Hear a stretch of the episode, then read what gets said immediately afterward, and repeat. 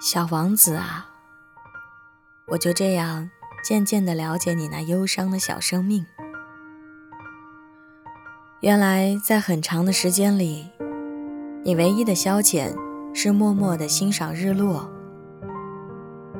我知道这个新的细节是在第四天早晨，当时你说：“我喜欢日落，我们去看日落吧。”但我们必须等，等什么呀？等日落呀！起初你显得很吃惊，接着忘情地笑了起来。然后你说：“我以为我还在自己的星球上呢。”确实如此。大家都知道，如果美国是中午，那么法国是黄昏。如果能在一分钟内赶到法国，那就能看见日落。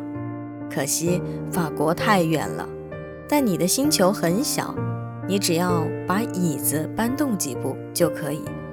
你随时能够看见黄昏的景色。